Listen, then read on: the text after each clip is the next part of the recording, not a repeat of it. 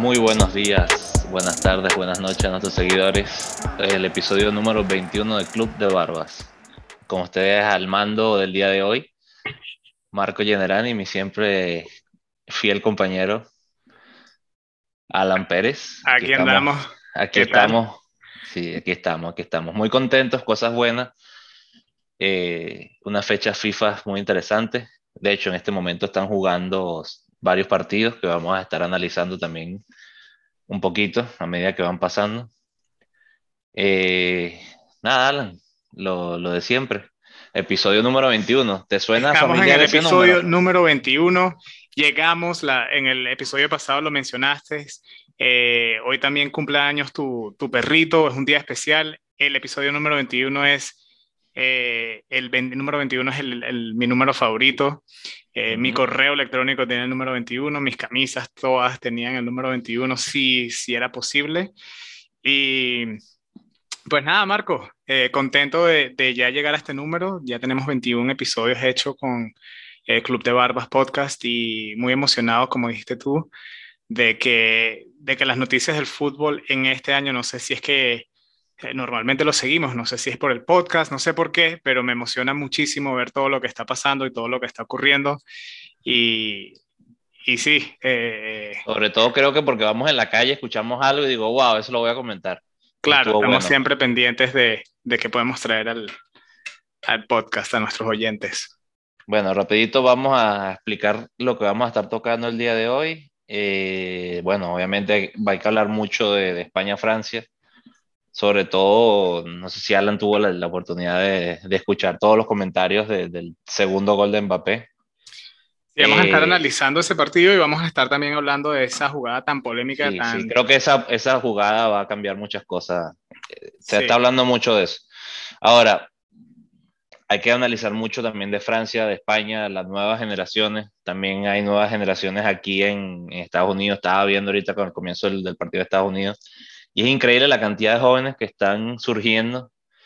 Sobre todo, Alan, hay que decirlo, volviendo al, al, partido que estabas mencionando, el España-Francia, la cantidad de jóvenes. Pero bueno, ya tendremos tiempo para analizarlo. También, bueno, eh, la Conmebol también jugó, hubo varias sorpresas. Eh, los equipos que estaban abajo eh, vencieron.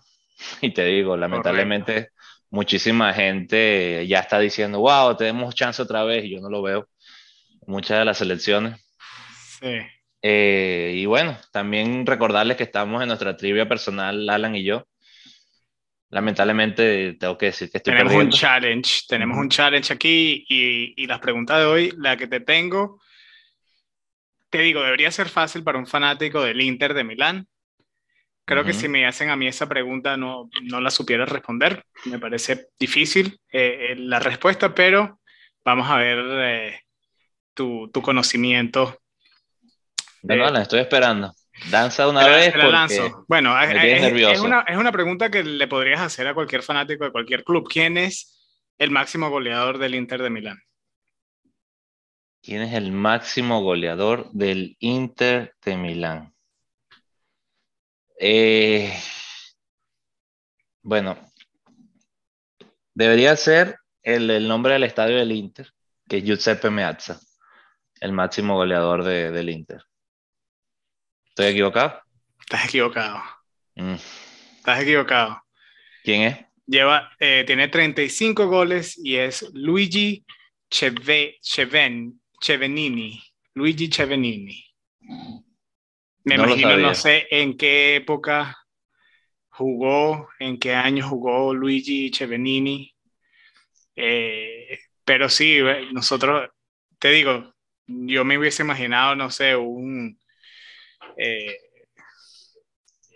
no sé, Vieri. Mm. puede ser, pero Vieri no jugó muchos años con el Milan. No jugó muchos años, pero me imaginaría, me imaginaría alguien así, ¿no? Eh, pero, pero te voy a decir una cosa, no... te voy a decir una cosa. ¿Dónde leíste eso? Porque estoy, tú, me metí rápidamente a hacer una investigación y di con el clavo. Giuseppe Meazza hizo 408 partidos con el Inter y es el máximo goleador de todos los tiempos del club con 284 goles. ¿Y por qué esto es ese? Y está bien. Pero ya, yo, yo me, me, sorprendiste porque ah, no, Y tienes razón, tienes razón. No sé por qué me salió Luigi Chevenini. En esta, otra, en esta otra respuesta que tengo, Luigi Chevenini está de segundo con 166 y Giuseppe Meazza con 285, Marco. Y fun fact, Giuseppe tiene un hermano y creo que, eh, no sé si sabes en qué equipo jugó. No. Pero bueno, eso te la dejo para, para el final del programa, un fun fact de, del momento. Ahora, tu pregunta sí es también de un goleador. Así que es un punto para, para ti, ¿no? Sí, 3 a 2, 3 a 2. 3 a 2. Ahora, la pregunta tuya es un poco difícil y te voy a dar tres chances para que adivines Tres- el año. Así de difícil. Tres chances, tres chances. Eh, pues, No es difícil, pero es, tiene que ser un poquito de memoria. Francesco Totti, Ok. año que fue capo cañonieri de la liga italiana, de la Serie A. Tienes tres chances, Alan. Volviendo a lo que, le- lo que les decía, el hermano jugó también en Milán, pero no en el mismo, en el mismo equipo. Sin duda, ese es un... O sea, ¿en, ese- en qué ese- año, ¿En qué año quedó Totti como máximo goleador de Italia? En, en en la Serie A. Correcto.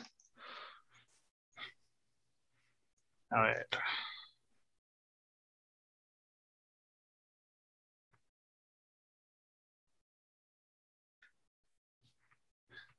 Mm, lo, creo que lo agarré, compañero.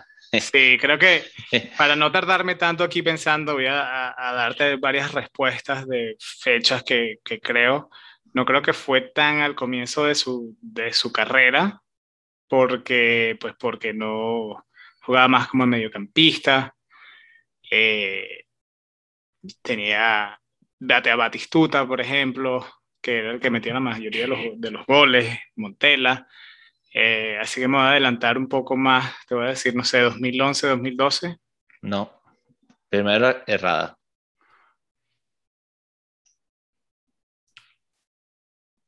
¿2006, 2007? No. Bueno, aquí va con la última, 2008, 2009. Pero es que. Bueno, sí te voy a dar el punto, porque fue en la temporada 2007, no la 2006-2007, pero está bien, Ya. está bien, te voy a dar el punto. Está buena esa pregunta, me hiciste pensar y me hiciste recordar muchos goles de, de Totti, me lo imaginé con sus diferentes looks, con el pelo largo, con el pelo corto, diferentes uniformes de la Roma, así que eh, gracias por, por esa pregunta, Marco. Así que ya con, con la trivia y ya que quedamos, eh, el marcador sigue a mi favor, 4 a 2. Eh, hablemos un poquito del partido de, de España-Francia de, de este fin de semana, la final de la Nations League. Eh, un partido que se esperaba mucho de lo que vimos, ¿no? Un, un, partido bastante entretenido, por lo menos en mi opinión. Hubo, hubo de todo, hubo golazos, hubo, el partido se abrió a la final, eh, hubo polémica, eh, eh, no sé, me parece que, que estuvo muy completo, muy, muy, muy buena final. Y te tengo que decir, me sorprendió, me sorprendió mucho España. Eh, creo que España es un equipo que muy joven, tiene mucho que dar y van a seguir mejorando todos esos jugadores.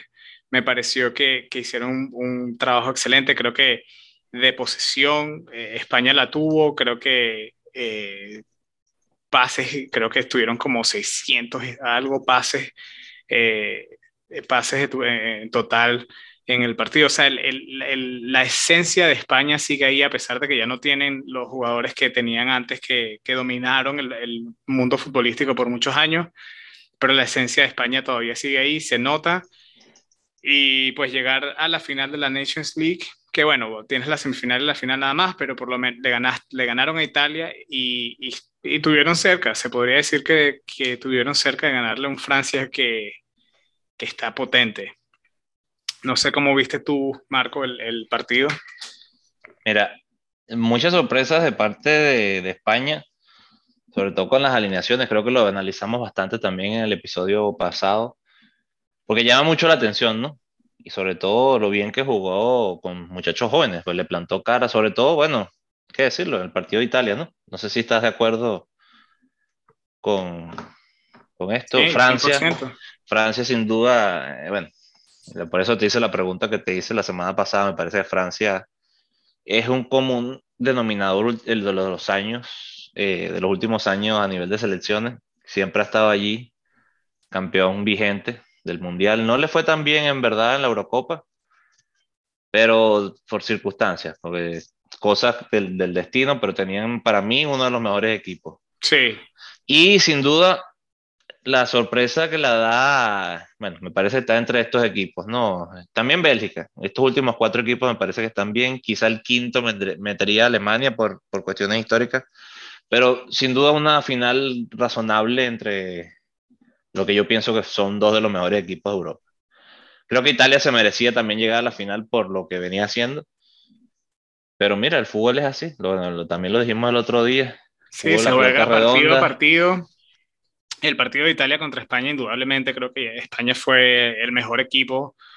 Y, bueno, y, igual con Francia, fíjate, creo que, España en algunos momentos fue mejor que Francia, solo que Francia eh, tiene algo que, que, bueno, tiene Mbappé, número uno, eh, tiene una defensa sólida que lograron aguantar la presión durante la mayoría del partido y luego ya cuando se, cuando se empiezan a, a cansar los otros equipos, cuando se empieza a abrir la cancha, es cuando Francia florece y te puede liquidar, ¿no?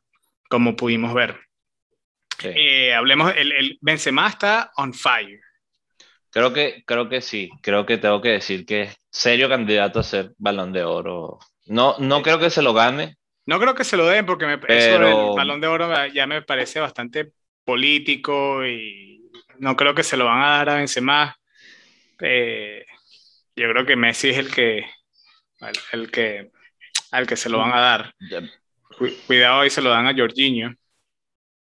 Bueno, eso también es otra polémica de la cual podemos hablar. Estaban saliendo a la luz eh, que, por ejemplo, Busquets tuvo mejores temporadas en, estadísticas que Jorginho y Jorginho se está considerando el candidato cuando Busquets no ha estado ni siquiera en el top 20 de la, de las eh, votaciones.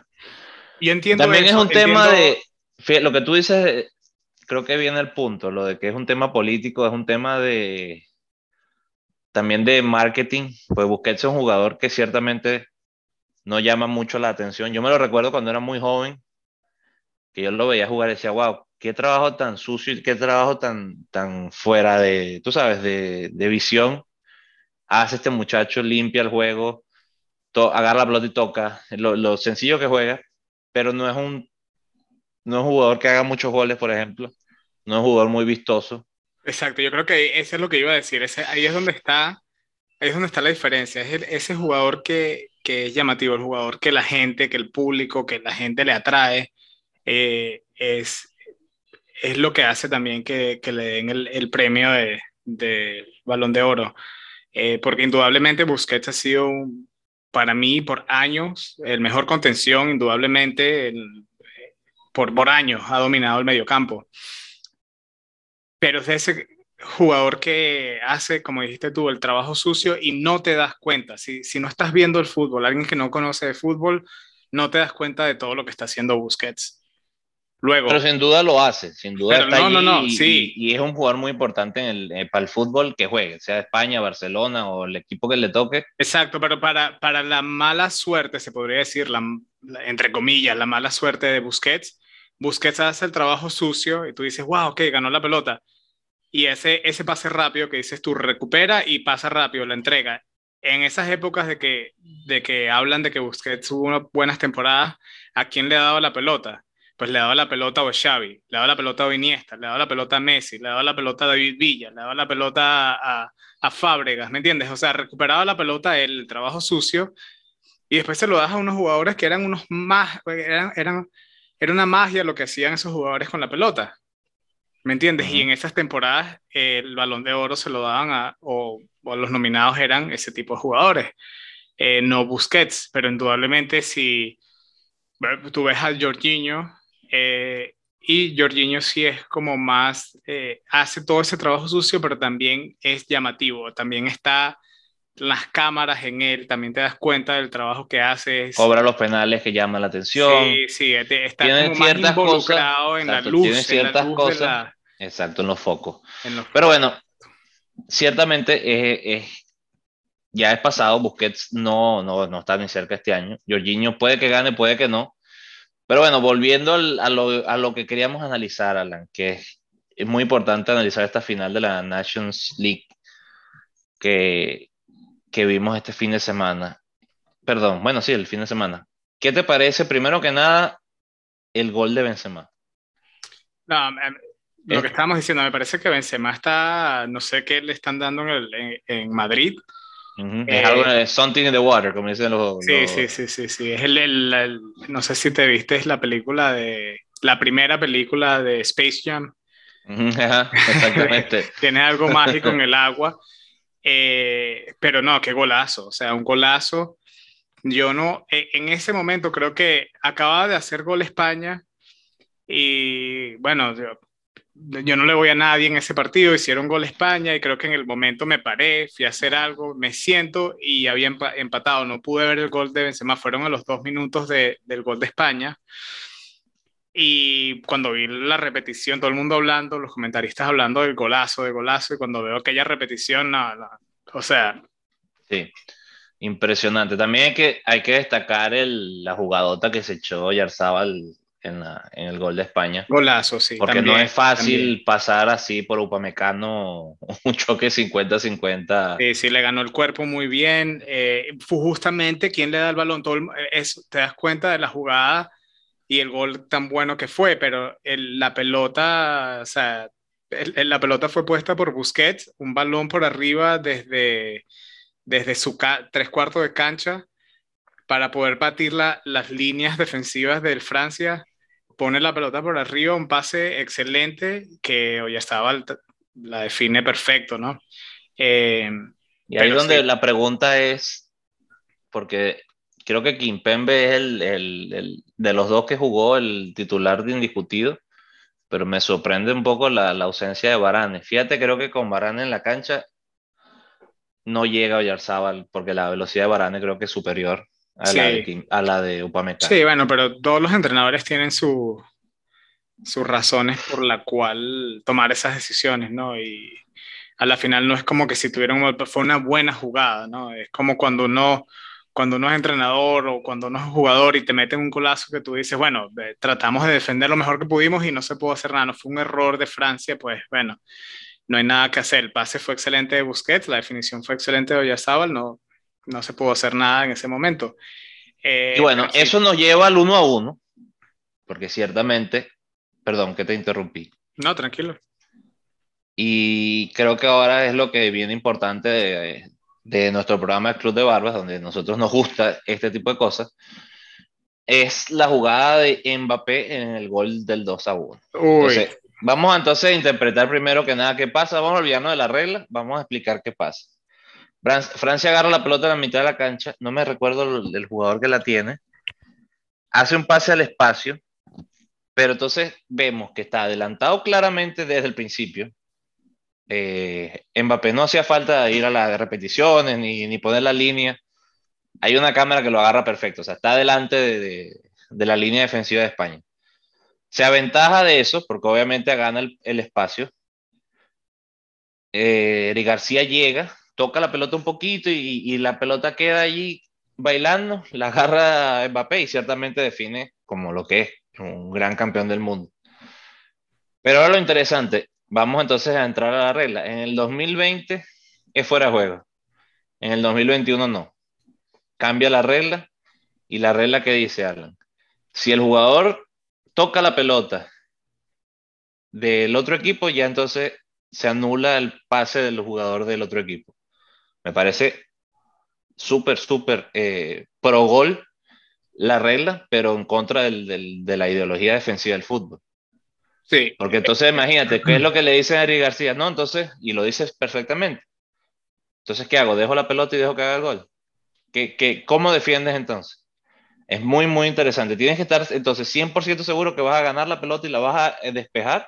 O, o 100% seguro de que si la dejas pasar, de que el jugador va a estar fuera de lugar. Porque... Pero nosotros podemos saberlo, pero Eric García, ¿cómo puede saberlo no si él no ve la jugada? Como defensa tienes que tomar esa decisión muy rápidamente, muy difícil.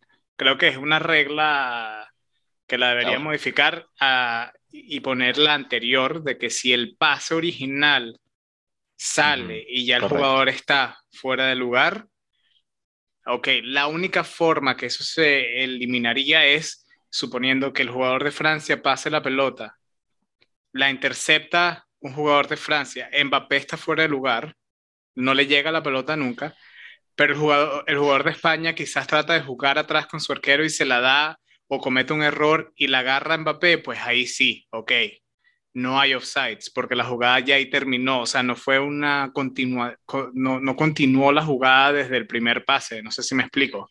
Sí, y de paso que si lo piensas también, los linieres ahora tienen la orden de que si es una decisión muy cerrada, no subir la bandera, porque dicen, bueno, deja que termine la jugada y después si quieres levanta la bandera.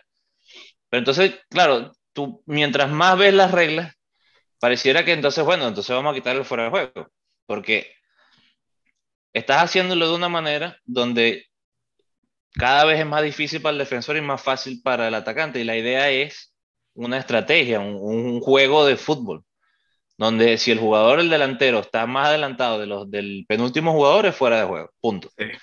Ahora, ah, yo antes, antes, cuando tú y yo éramos muchachos, no importaba. Tú te quedabas amarrándote las trenzas tiraban una pelota, tú estabas en fuera de juego, era fuera de juego, se acababa la polémica. Sí, y, ojo, y eso ayudaba mucho ojo, a entender si te, también la si te involucrabas en la jugada. No, hubo un momento que no importaba. Si tú estabas en fuera de juego, ah, era fuera de juego. Después se quitó a, lo que se dijo el offside pasivo. Ajá. Que fue la primera vez que es lo que tú dices. Si yo no intervengo en la jugada. O sea, tú estás offside, tú estás caminando ahí agarrando mariposas al lado del arquero pero como siempre. La pelota y tú no, te, tú no te metes en la jugada, no es offside, al menos que. Pero, pero, pero acuérdate de una cosa. Antes, ¿por qué pasaba esto? Porque en el offside pasivo, ok, tú estás, ponte, tú te quedas al portero, dejas que la jugada pase y te quedas ahí sin moverte.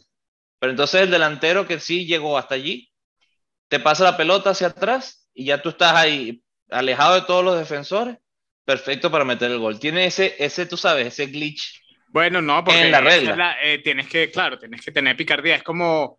Antes eh, de esto, que no, haya, se podía. Que no haya, que no haya offsides. Eh, eso me acordó a, esta jugada famosa de Ronaldinho jugando en, en Brasil. O sea, que en el, tiro, en el saque de banda no hay offside. Ronaldinho va, hay un saque de banda y hay un cambio, ¿verdad?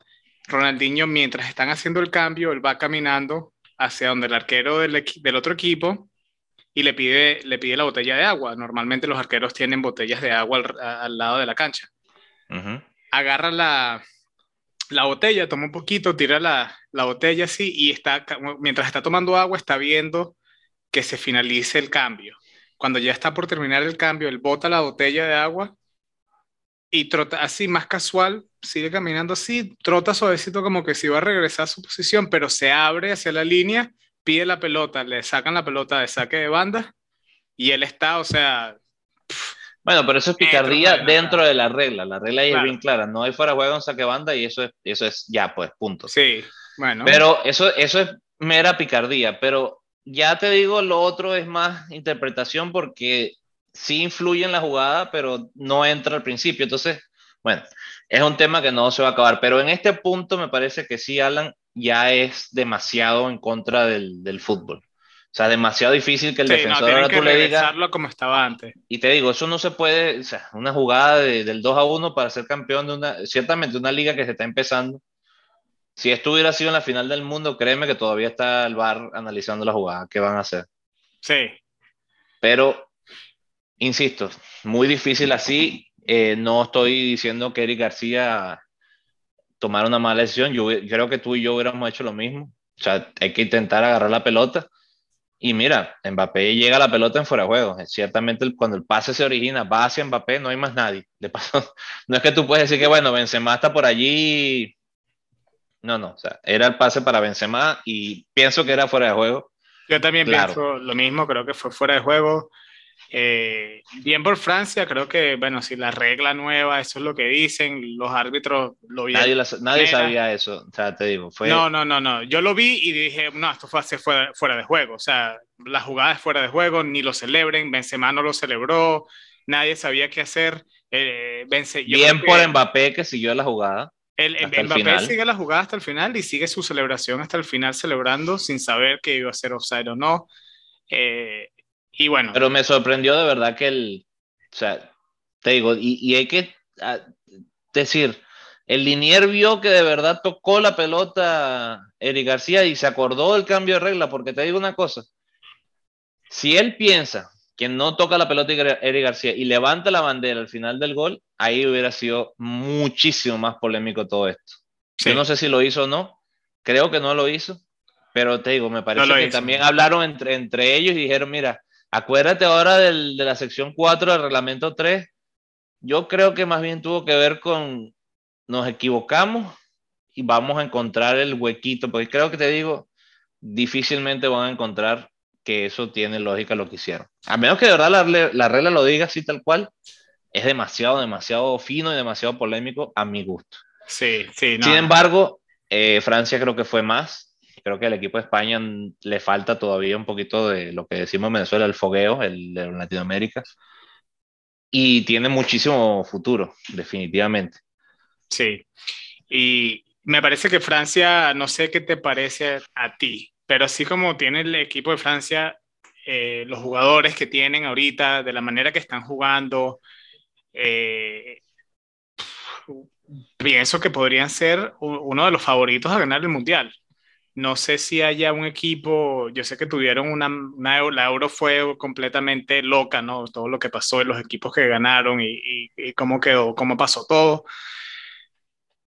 Pero me parece que Francia, lo que es Francia y Brasil, son los dos equipos que yo pondría hasta ahorita como favoritos para, yo pondría Italia, yo pondría Italia también en ese top no, 3. No, no, sé si, si, creo que Italia tiene que, el, el problema que yo veo con Italia es eh, esa consistencia que vimos con, en la Euro, ¿no? Que es difícil mantenerla siempre. Si, si Italia logra jugar de la manera que Mancini lo plantea, de jugar una presión alta siempre, de jugar con intensidad desde el comienzo hasta el final, de de atacar, o sea, a velocidad, que es el estilo de juego de, que Mancini le ha plantado a, Italia que hemos podido ver, eh, consecutivamente creo que, que sí, que sí favorito, pero el problema por el que lo vimos contra España es, eh, no vi esa presión contra España, no sé si fue que, que, que el, el, planteamiento de España contra, contra Italia fue mejor, eh, de la manera que pusieron sus piezas y simplemente no dejaron que Italia hiciera esa presión. Pero, pero sí, igual que en la Euro, los partidos que más sufrió Italia fue ya cuando estaban cansados que mantener esa constancia, esa presión y ese ataque tan, tan directo es muy difícil, muy difícil. Pero bueno, hablando del Mundial, ya que... Y te iba a decir otra cosa del Mundial. Y te iba a decir otra cosa del Mundial. Eh, no, no estamos metiendo a Alemania. ¿Y quién fue el primer clasificado al Mundial, Alan? Alemania, correcto. Alemania. Es que te digo, todo, todo Alemania calladito está. Alemania siempre está ahí, Marco. Alemania siempre está ahí. Te digo, eh, hay ciertos equipos que merecen un respeto superior por meramente de verdad historia. Y yo insisto, y de verdad yo a veces sé que me pongo intenso con esto, pero es que el fútbol es 11 contra 11 y Alemania siempre está ahí. Y yo te digo, he ganado quiniela simplemente poniendo Alemania ahí. Y es impresionante. O sea, de verdad, los mundiales siempre es otra cosa. y, y, que quede claro una cosa, y creo que tú vas a estar de acuerdo conmigo, estoy 100% en desacuerdo de mundiales cada dos años. No me hagan eso al fútbol. el, fútbol es cada cuatro años, el mundial, y déjenmelo así. No se compara con el Super Bowl para nada. No, no, no, no. El presidente, eh, el Super Bowl es un evento grande, ok, pero es un evento grande en Estados Unidos.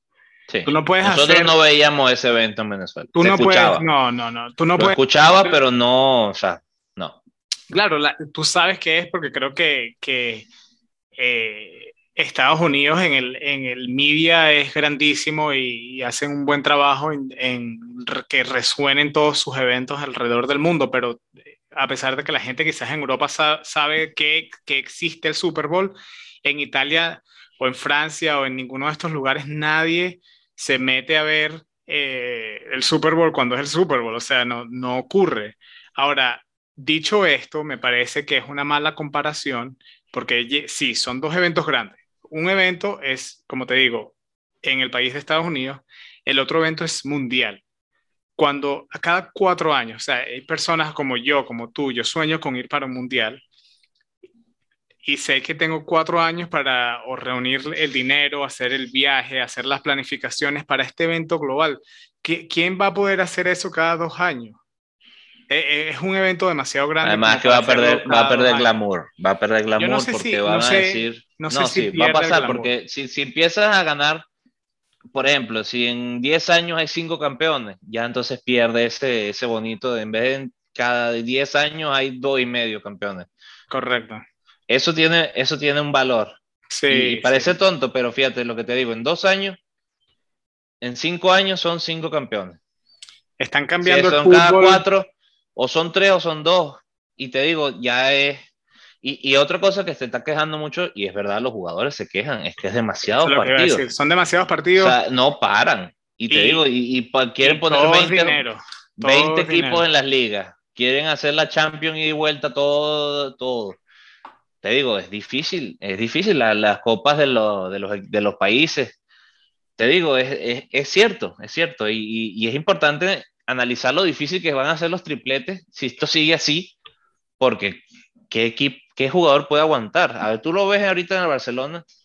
Eric García está pagando los platos rotos, Pedri está pagando los platos rotos de haberse metido nada más Eurocopa, Liga, Olimpiada y comenzar otra vez la liga. Eso pasa a factura a cualquier jugador y tienen 17, 18, 20 años. Eso pasa factura. No, no, no. Y a mí no me gusta para nada esa idea de, dos, de cada dos años el mundial.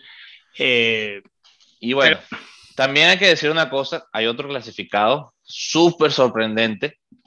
No voy a decir Qatar, porque Qatar es, local, pero Dinamarca, 24 puntos. ¿De cuántos, Alan? De 24. De 24, sí, llevan. Cero goles recibidos. De impresionante. Sí. un equipo que, que, mira, que, que, cuando pasa lo de Eriksen, se nos olvidó ya.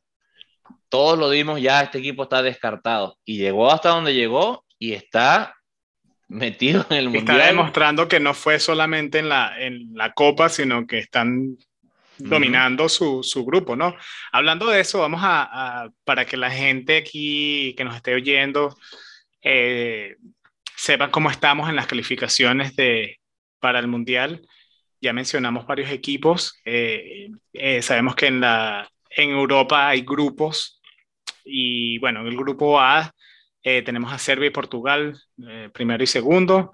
tenemos en el grupo B a Suiza, Suecia, Suecia, perdón. En el grupo B, Suecia de primero, España de segundo. En el grupo C, Italia de primero, Suiza de segundo. En el grupo D, Francia de primero, Ucrania de segundo. En el grupo E, Bélgica de primero, República Checa de segundo. El grupo F, Dinamarca, que ya lo mencionamos, con el marcador con, con perfect score. Eh, de primero, Escocia de segundo, Grupo G, Holanda de primero, Noruega de segundo. Grupo H, H, Rusia de primero, Croacia de segundo. Y grupo I, Inglaterra de primero, Polonia de segundo. Grupo J, Alemania y Romania. Eh, se podría decir entonces, eh, veo aquí... ¿Qué sorpresa ves por ahí? Porque eso creo que es lo más interesante de ver quién está tercero o, o cuarto de los de los que se espera que estén en el Mundial? Mira, te digo que no veo novedades y sorpresas en, en, en, Europa. No veo ningún, ninguno de los equipos grandes que he dado.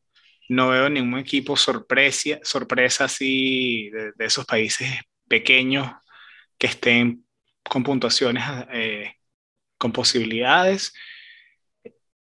Eh, lamentable veo a Islanda medio quedándose fuera en su grupo, pero, pero sí, ahí sí quedamos con, con los grupos de Europa. Ahorita, si vamos a Latinoamérica, vamos a Sudamérica, específicamente tenemos a Brasil con... Yo creo que Brasil no está clasificado matemáticamente, pero está clasificado.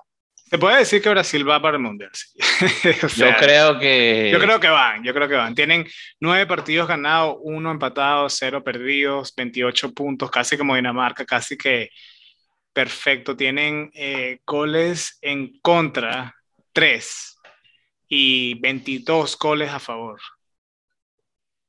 Sí, yo creo que están clasificados igual a Argentina, creo que ya no hay nada que hacer. Argentina, tuviste el partido de Argentina contra eso Uruguay. Eso iba, eso iba, que, que, paliza, qué paliza y Uruguay me parece que, que, ya está también dentro del Mundial sí. a mis ojos, o sea. Sí, sí, sí, sí. Lo que pasa es que cuando te agarra un equipo argentino así... Argentina está jugando, bueno, ese partido particularmente lo jugaron fenomenal, eh, muy gustoso ver ese partido. Eh, todos, todos, todos, todos, me encantó. Pero bueno, en, este, en estas calificaciones de, de la Conmebol tenemos a Brasil de primero, Argentina de segundo, Ecuador de tercero, Uruguay de cuarto, Colombia quinto, Paraguay sexto, Perú séptimo, Chile octavo, Bolivia de noveno y Venezuela eh, décimo.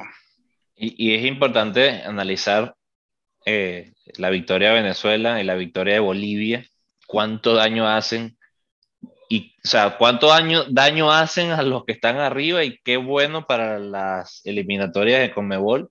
Sí, porque revive, revive y da esperanzas a otros. O sea, Ecuador perdiendo a Venezuela, creo que le tiene que haber entrado un frío por la espalda de verte, verte en el Mundial y que pierdas con Venezuela en este momento, cuando esos tres puntos pueden ser muy importantes.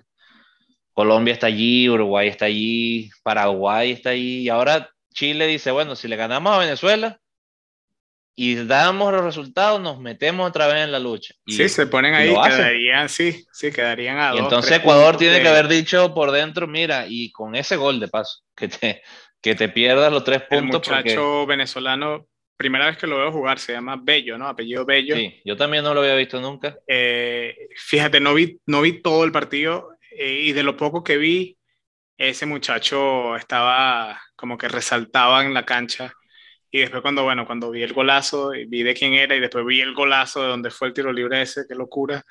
Eh, muy, muy, muy bueno para la Comebol, como dices tú, para que se ponga interesante estas eliminatorias, porque eh, uno nunca quiere ver como que, ah, bueno, vas a jugar contra Venezuela, contra Bolivia, contra Chile, y tú dices, bueno, ya esos son tres puntos, pues ya eso podemos sumar esta matemática aquí. No, podemos ponerlo un poco más, un poco más de picante aquí.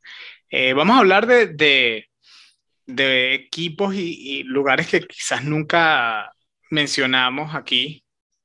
Eh, y Marco, ahí ayúdame, ¿cuántos en África eh, en la Asociación de África también tienen grupos como, al igual que Europa, porque tienen muchos países.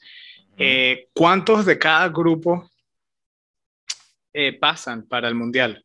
Yo creo que si acaso pasa el primero, nada más, ¿no? Pasa el primero nada más. Y creo que ni pues, siquiera. ¿Cuántos grupos hay? Porque creo que ¿cuántos clasifican? ¿Cuatro o cinco equipos?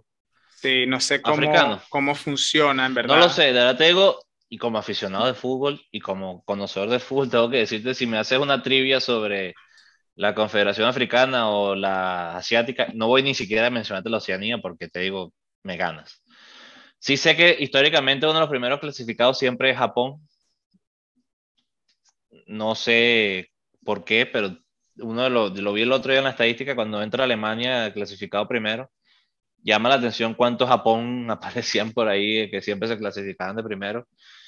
Pero no lo sé, Alan, de verdad. Es una muy buena pregunta. Eh, África, ciertamente creo que lo más lejos que ha llegado es a cuartos de final.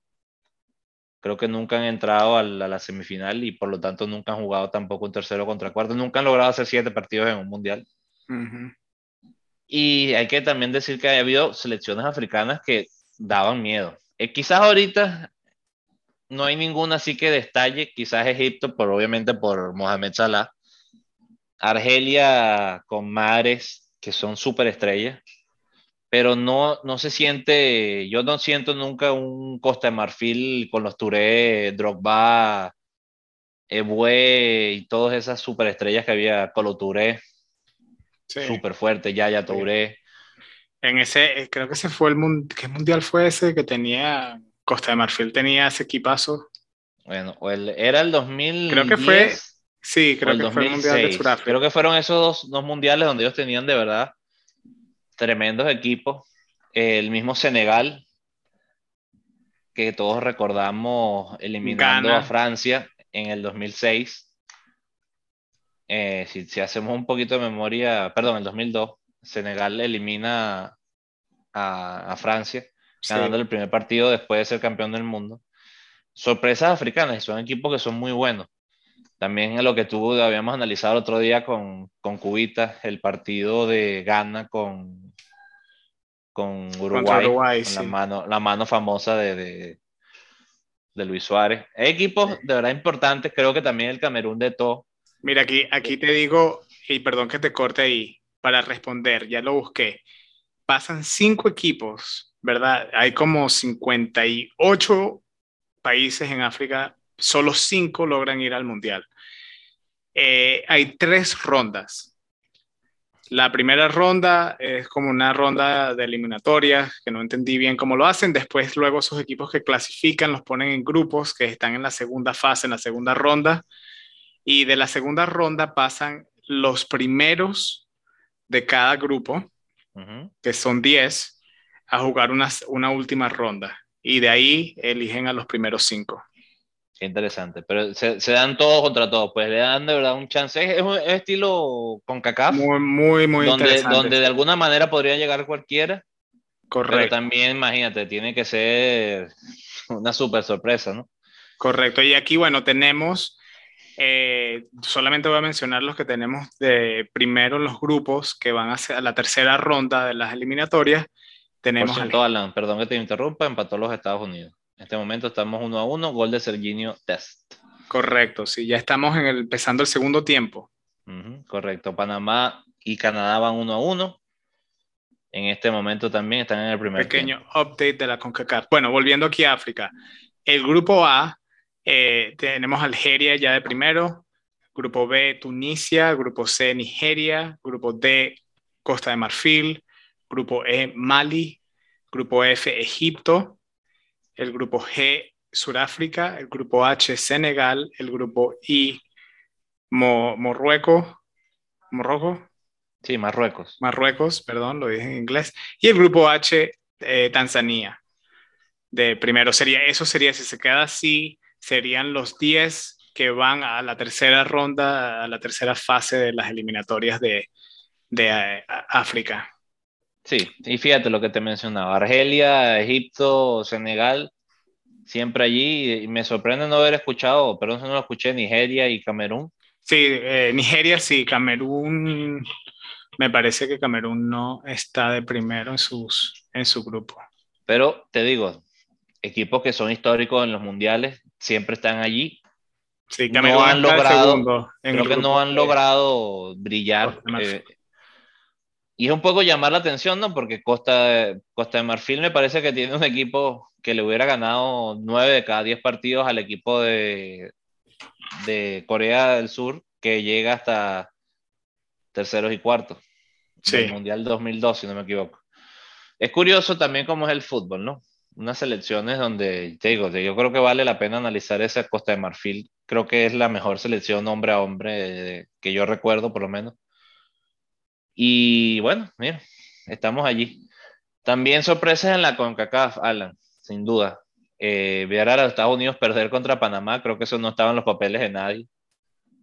Y de cierta manera vuelve a meter en los papeles a muchos equipos que decíamos ya, esto está decidido. Canadá empatando con, con, México, creo que da un mensaje muy claro de que ellos son candidatos a ir al Mundial. Sí, no, esto está, en la CONCACAF me parece que está, todos pueden ir todavía, si no me equivoco. Bueno, quizás Jamaica no, que tiene quizás Jamaica cero ganado, Honduras cero ganado. Pero tienen tres empatados. Jamaica. pero, pero... tres puntos. Y Honduras tiene cuatro. Y Estados Unidos, así como están empatando, tienen nueve. O sea, por más que sea, no, no están tan, tan lejos. ¿no? El, cuarto lugar tiene ocho puntos, que es Canadá, que están empatando. pero acuérdate que, pero imagínate, bueno, sí, todo puede pasar, ¿no? Claro, si quedan así empate, pues. Todo puede pasar, es verdad. Costa Rica también creo que, creo que merece un respeto histórico últimamente de meterlo allí en los papeles. Panamá la sorpresa, aunque te digo, Panamá fue al Mundial, ya ha ido al Mundial y ha dejado fuera a los Estados Unidos, entre otros. Sí. Entonces, mira. Muy, muy peleado, muy peleado y, y por lo que veo, este partido de Estados Unidos contra Costa Rica está eh, intenso, está fuerte. Estados Unidos, que está jugando en casa, se supone que debería ganar estos tres puntos importantísimos para Estados Unidos, sacar tres puntos en casa, porque a Estados Unidos le cuesta sacar puntos cuando juegan fuera. Y, y, bueno, México sigue dominando la CONCACAF. Vamos a ver qué ocurre hoy jugando contra El Salvador. Eh, a ver si vemos a nuestro gran amigo. Lo vi por ahí que estaba en una foto, creo que estaba calentando. Espero que le den unos minutos. Sé que no ha jugado mucho, pero ya nada más el hecho de estar allí. Jugó contra. Eh, ¿Quién fue antes de. el primer partido de esta, de esta fase? Bueno, ahora que lo recuerdes. Contra Panamá, eh, quizás. No me recuerdo, también habría que echar para atrás y analizar. Que ganaron. Vamos a ver, El Salvador. Jugó perdió 2-1 contra Costa Rica. Eso fue el 10 del 10, eso fue hace tres días, el domingo. sí, el, anterior de ese. El anterior de ese fue el 7, que ganó 1 0 a Panamá, casualmente. Sí, ese, sí, ganó 1 0 contra Panamá. Eh, ahí en ese partido Pablito pudo, vio varios minutos en el segundo tiempo, eh, jugó bien, le sacaron una tarjeta amarilla por, bueno, por cosas de arbitrajes, mentira, no, pero, pero no, muy, muy bien y muy emocionante ver a, El Salvador sacar esos tres puntos ante, ante Panamá, que están de tercero ahorita. Eh, vamos a ver cómo van hoy contra, contra los duros de la CONCACAF, que es México. Y, y otro, otra, otras eliminatorias que quizás no hablamos aquí y para tener una idea de cómo funciona también en Asia, para clasificar, estos equipos eh, tienen tres rondas, ya están en la tercera y funciona más o menos como la, la africana, donde tienen la primera ronda, donde pues, todos los países tienen chance de jugar y clasificar. Luego la segunda ronda son fases de grupos, donde pasan los primeros de cada, de cada grupo. Y en la tercera ronda tenemos dos grupos y pasan eh, los primeros dos de cada grupo, más uno. Eh, los, de, los terceros creo que se, se eliminan con,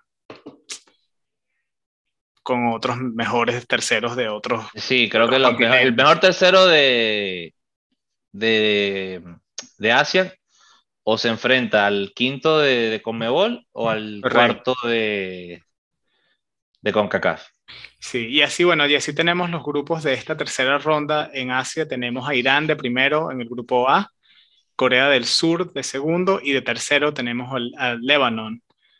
Eh, Líbano. Líbano tercer lugar. Luego en el grupo B tenemos Arabia Saudita de primero. Eh, de segundo lugar tenemos Australia y de tercer lugar a Oman. Cada vez, que, cada vez que mencionas a Arabia Saudita, perdón Alan, me recuerda siempre el, primer partido que vi de Mirolav Klos en un mundial que le hizo tres goles a esa selección, 8 a 0. Arabia Saudita. Contra Arabia eh, Saudita. Y ojo, aquí tú has mencionado varias veces a Japón y lo hemos mencionado porque Japón típicamente va al mundial. Eh, y hace daño y roba puntos. Así como están, eh, creo que no viéramos a Japón en el mundial, están de cuarto en el grupo B. Eh, con seis puntos todavía tienen chance, pero se están quedando fuera. Y al igual que China, Siria, Irak, hay Vietnam. Eh, Pero hablando de Arabia Saudita, y creo que este va a ser el último tema de noticias, no sé si escuchaste lo de Newcastle. Por eso, por ello que me acordé también el, el que se compra los jeques árabes también este equipo. Poniendo, le van a poner bastante dinero al Newcastle y vamos a tener bastante de qué hablar en este podcast cuando se abre la transferencia de enero que ya se especula de que... Y se supone que estos son los papás y los otros jeques árabes son los hijos en términos de, de valor monetario. Sí, sí, o se sea... Se supone que esto, esto es más fuerte que, que el City y el Paris Saint Germain juntos. Sí, sí, sí, sí. Vamos a ver si eso recala. De hecho, ahorita el Newcastle está en, equipo, está en puestos de descenso en Inglaterra. Se habla, bueno, ya rapidito mencionaron Coutinho, mencionaron Lenglet, mencionaron muchos descartes. De, o sea, te digo, es interesante porque son descartes buenos de otros equipos que quizás, primero que nada, creo que quieren solucionar no viajar a segunda división. Creo que es el punto número uno de, de intentos. Claro. Y después, bueno, claro, con dos o tres buenos jugadores creo que ya se salen de ese problema y ya después ver si en el mercado de verano cuánta plata van a gastar. ¿Qué es lo que van a invertir? Para, ahí, para mí esto es muy interesante que tener un equipo así de nuevo en una situación, en, en un estado de, económico en el mundo del, del, fútbol en el que estamos, donde tenemos equipos como el Barcelona que están sufriendo financieramente y ahorita viene un equipo de media tabla con nuevos dueños, con, se puede decir, plata casi que infinita para gastar en sus jugadores. Y, y a ver a dónde va esto, a ver cómo, cómo, cómo cambia la Liga Premier con, con estos dueños y, y, cómo cambia ese equipo, ¿no? Muy, muy interesante. Vamos a y ver. Cómo, cómo, ha cambiado el fútbol, ¿no? Porque yo me acuerdo siempre cuando empieza a armar el Chelsea, si te acuerdas cuando Abramovich compra el Chelsea, que el Chelsea era un equipo como el Newcastle. Sí. Y hoy, hoy día, mira, el Chelsea es el Chelsea, es el campeón ahorita de la Champions League. Sí, sí, por eso. O sea, Está estamos en viendo... los primeros puestos en, en Inglaterra con Sí. todos estos tremendos equipos, Liverpool, Manchester City, Manchester United, Tottenham. Es interesante porque, curiosamente, si, si, hay, si ya hay seis buenos equipos, vamos a meter, eh, ¿qué serían? El Chelsea, el Liverpool, City, United, Tottenham, Arsenal. ¿Quién me está faltando allí de los comunes? Vamos a entonces empezar a meter Newcastle. Newcastle United, el Leicester que está siempre allí, y ya estamos hablando de ocho buenos equipos. Sí. Si, si, eso es así, uno de esos equipos que mencioné, por muy buen año que tengan, va a quedar fuera de las ligas europeas. sí. Qué importante es ent entender la fuerza que tendría esa liga. Si, si, obviamente si el, si el Newcastle arranca, ¿no? Sí. Pero el bueno, Everton también tenemos que meterlo por allí y estaría, estaría fuera el Wolves. Es tremenda liga. De verdad sí, que te sí. digo. Es, es, siempre ha sido una liga fuerte y ahorita con esto se van a poner hasta más fuerte y, y muy interesante. Estoy ¿Y de dónde vamos a sacar más, más estrellas? Todas esas. ¿De, esas ¿De dónde sacamos más estrellas? Bueno, pero hay, hay, equipos, por ejemplo, que quieran comprar a Haaland y no puedan. Pues, ¿a dónde va Haaland si ya tienes un Paris Saint Germain lleno de estrellas, donde tiene un límite? O sea, yo quiero ver a dónde va todo, todo a dónde lleva, a dónde lleva todo este cambio y, y a dónde ponen el dinero estos, estos nuevos dueños de, de Newcastle. Eh, y Marco, bueno, para concluir, la semana pasada tuvimos una pregunta trivia eh, estábamos hablando de la Euro, hablando de, de, la Nations League y mencionamos al equipo de Francia. Eh, la pregunta fue la siguiente, la voy a hacer, fue tuya. Eh, ¿En qué año ganó Francia consecutivamente el Mundial y la Euro? Correcto. Correcto. Don, exactamente. Voy a dar la respuesta y después, obviamente, vamos a hacer la pregunta para la siguiente semana y nos vas a decir dónde podemos responder esta pregunta. Muchísimas gracias a todos los que están respondiendo. Eh, de verdad que poco a poco también los invitamos a que nos hagan ustedes la pregunta y el, seleccionamos una pregunta que sea interesante y que nos haya puesto a pensar. Pero bueno, respondiendo a tu pregunta, Alan, Francia 98, campeón del mundo, Francia 2000, campeón de la UEFA. Correcto. Eh, de la Europa, de, sí, la, de la UEFA. De la UEFA, la Eurocopa, sí, la original. Correcto. Y muy interesante, hubo un equipo que logró algo inclusive mejor, España, que ganó Euro, Mundial Euro, 2008, 2010, 2012. Y también, si te acuerdas que empecé el programa, me equivoqué, no fue el hermano de Meazza el que jugó en el otro equipo de Milán, me equivoqué con los Varesi. Mm. Franco jugó para el Milan y el hermano Varesi, Beppe Maresi, jugó para el Inter de Milán. Creo que difícilmente se podrá ver algo así. Buena corrección. Uno que juegue para un equipo y uno que juegue para el otro, ¿no? Sí. Y bueno, Alan, vamos a hacer la pregunta. rivalidad. Así que, Marco, sí, ¿cuál es la pregunta de, de esta semana? Entonces, bueno, lo que venimos analizando ahorita Sorpresa, sorpresa. ¿Quién es el único equipo en la historia del fútbol que nunca ha faltado a una Copa del Mundo?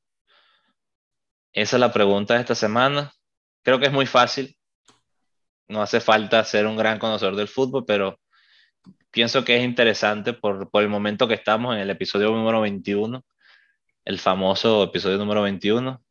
Y bueno, Alan, dinos entonces dónde pueden dar esta respuesta las respuestas las pueden hacer y ojo, hay un método nuevo para hacer las respuestas. Eh, número uno, lo pueden, nos pueden encontrar a través de Twitter, nos pueden encontrar con nuestro handle que sería arroba Club de Barbas 1 o nuestro nombre Club de Barbas Podcast, nos pueden encontrar ahí. Siempre vamos a tener la pregunta en nuestra página de Twitter y pues nos pueden hacer cualquier comentario, nos pueden dejar, como acabamos de decir, si tienen alguna pregunta trivia que quieren que eh, pongamos en el podcast, nos pueden hacer, nos pueden comentar en Twitter y, y así les podemos nosotros eh, hacer un shout out y, hacer la pregunta que ustedes quieran en nuestro podcast. Y también ahora pueden responder a través de Spotify. Cuando se meten en Spotify a escuchar nuestro podcast, van a ver unas preguntas donde pueden eh, responder eh, directamente a través de Spotify. Así que los invitamos también para usar esa nueva, ese nuevo método de, de comunicarse con nosotros directamente a través del podcast. Así que de una vez, cuando estén escuchando este mensajes si utilizan eh, Spotify, eh, pueden meterse y escuchar y responder la pregunta de la semana allí mismo en Spotify. Súper interesante, no lo sabía. Fíjate, todos los días se aprende algo nuevo. Para que sepan. Y bueno, Alan, creo que es tu momento, debes concluir el episodio número 21. No te voy a quitar ese gusto. Muchas gracias por acompañarnos en este episodio número 21 que siempre va a estar en mi corazón y en el corazón de todos.